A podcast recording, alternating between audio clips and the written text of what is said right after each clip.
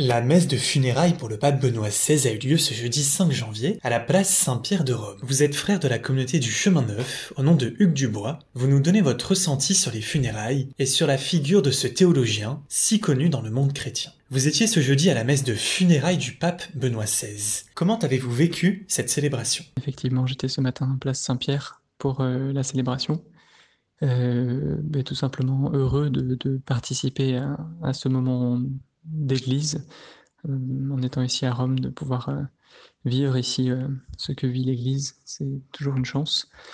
Et puis je dirais aussi heureux pour lui, pour le, pape Benoît, de pouvoir, qui va enfin pouvoir goûter à, la vie divine dont il a cherché à, pénétrer le mystère tout au long de sa vie.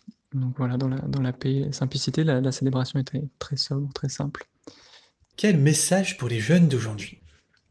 Alors un message pour les jeunes aujourd'hui, je crois à partir du témoignage de, Benoît XVI, euh, la première chose c'est rechercher l'unité dans la vérité bien sûr, mais apprendre à se, ou réapprendre à se parler, à s'écouter, en particulier entre, entre chrétiens, entre catholiques. Euh, écouter comment l'esprit dépose en chacun quelque chose et euh, marcher ensemble. Je crois aujourd'hui les, les anathèmes sont vraiment une attitude du monde, euh, une attitude mondaine, s'invectiver, se, se, condamner. Euh, c'est pas pas l'attitude euh, chrétienne que qu'on doit avoir. Je crois c'est au contraire de, chercher l'unité, chercher à s'accueillir comme frères et sœurs et écouter jusqu'au bout ce que ce que l'Esprit Saint dépose en chacun pour euh, marcher ensemble en peuple. Donc ça c'est la première chose. Que représentait ce pape pour vous? Que vous a-t-il apporté?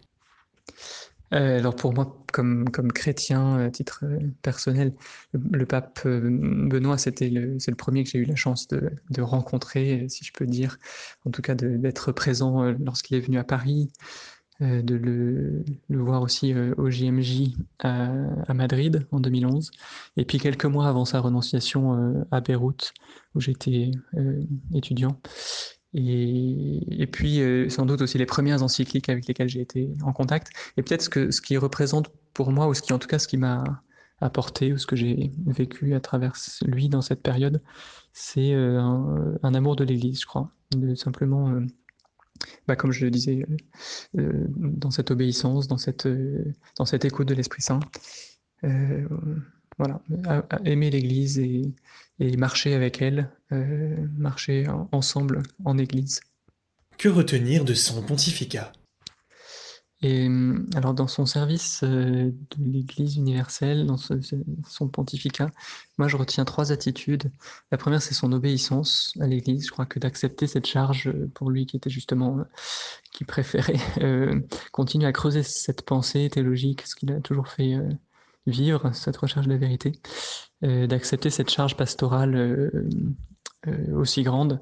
Je crois que c'était vraiment une obéissance au, discernement de, ses frères cardinaux. je crois obéissance aussi à l'étape bah, après sa renonciation, dans tout ce, temps, dans cette humilité de, ce retrait, où il est resté bah, voilà, obéissant à ce que l'Église vivait.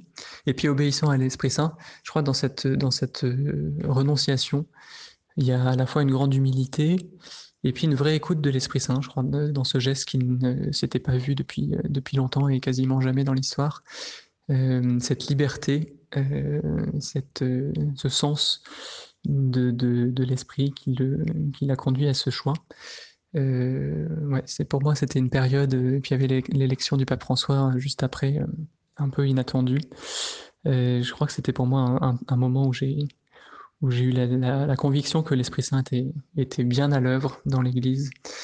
Et puis cette euh, attention à l'unité de l'Église, je crois que je retiens aussi ça de, de euh, et ad intra, euh, cette attention à, ce dialogue œcuménique depuis, le début de son pontificat. et puis à l'intérieur de l'Église, de pouvoir veiller à cette unité, je crois que pour aujourd'hui c'est très actuel il y a un vrai enjeu d'unité euh, dans notre Église catholique. Et je crois qu'on peut bah, apprendre de, de, Benoît dans cette, euh, dans cette humilité, dans cette écoute de l'Esprit Saint, et, puis dans, ce, dans cette obéissance à l'Église qui reste guidée par l'Esprit Saint aujourd'hui. Comment a-t-il marqué le Concile Vatican II oui, eh bien, je peux pas dire que j'ai lu tout Benoît XVI, euh, mais je dirais comme, euh, euh, comme dernier pape ayant participé, vécu le, Concile Vatican II, où il était expert. je dirais c'est ce qui nous a laissé à ce sujet de l'interprétation à en faire dans de la tradition, dans cette continuité. Euh, et je crois qu'il rassemblait à la fois euh, ben, ceux qui pouvaient, euh, pouvaient surinterpréter ce que le concile a, voulu apporter et qui était important, et puis en même temps ben, ceux qui ont pu considérer que c'était que c'était justement une rupture. et je crois que de, de, resituer comment la tradition de l'Église est à la fois fidèle et vivante, je crois que c'était un, apport important euh, qu'il nous laisse à nos générations qui, n'avons pas connu cette étape et qui pourtant euh, en vivons et, continuons à, la déployer.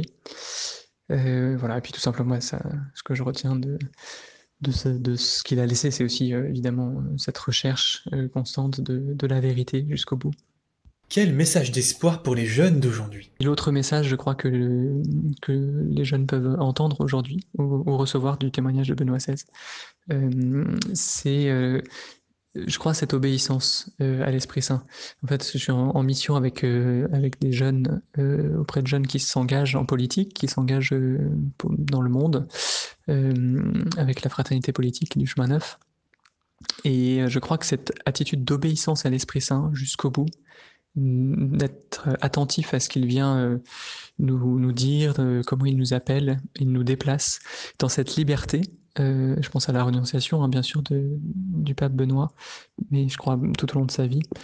Euh, cette liberté qui va au-delà de, de, ce que les autres attendent de moi, de ce que le monde attend de moi, de ce que moi-même parfois je, je, crois devoir faire, pour être vraiment au service du royaume, être, faire, faire une œuvre du Seigneur, de l'Esprit Saint, là où il me conduit, et pas seulement une œuvre pour lui, mais d'être vraiment à son écoute et, et obéissant.